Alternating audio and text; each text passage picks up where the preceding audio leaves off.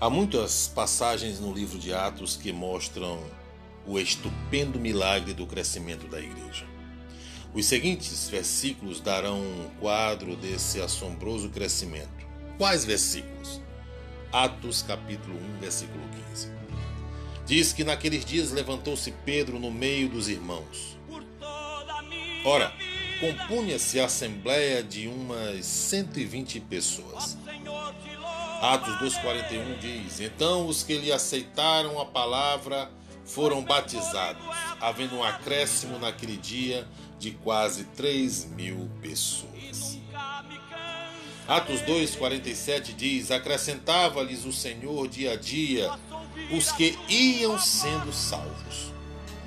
Atos 4,4 diz: Muitos, porém, dos que ouviram a palavra a aceitaram, subindo o número de homens a quase 5 mil. Já Atos, capítulo 6, versículo 7 diz: Crescia a palavra de Deus e em Jerusalém se multiplicava o número dos discípulos. Também muitíssimos sacerdotes obedeciam à fé. Atos 9,31 diz: A igreja, na verdade, tinha paz por toda a Judéia, Galiléia e Samaria, edificando-se e caminhando no temor do Senhor e no conforto do Espírito Santo, crescia em número. Eu poderia citar mais passagens que mostram o estupendo milagre da história. O crescimento da igreja primitiva mas estas são suficientes. Desejo que você que é meu ouvinte examine comigo esta maravilhosa atitude da igreja do primeiro século. Veja que sustentando cada novo passo de crescimento há um fundamento, e este é um segredo a nos ensinar como a igreja de Deus pode crescer em nossos dias.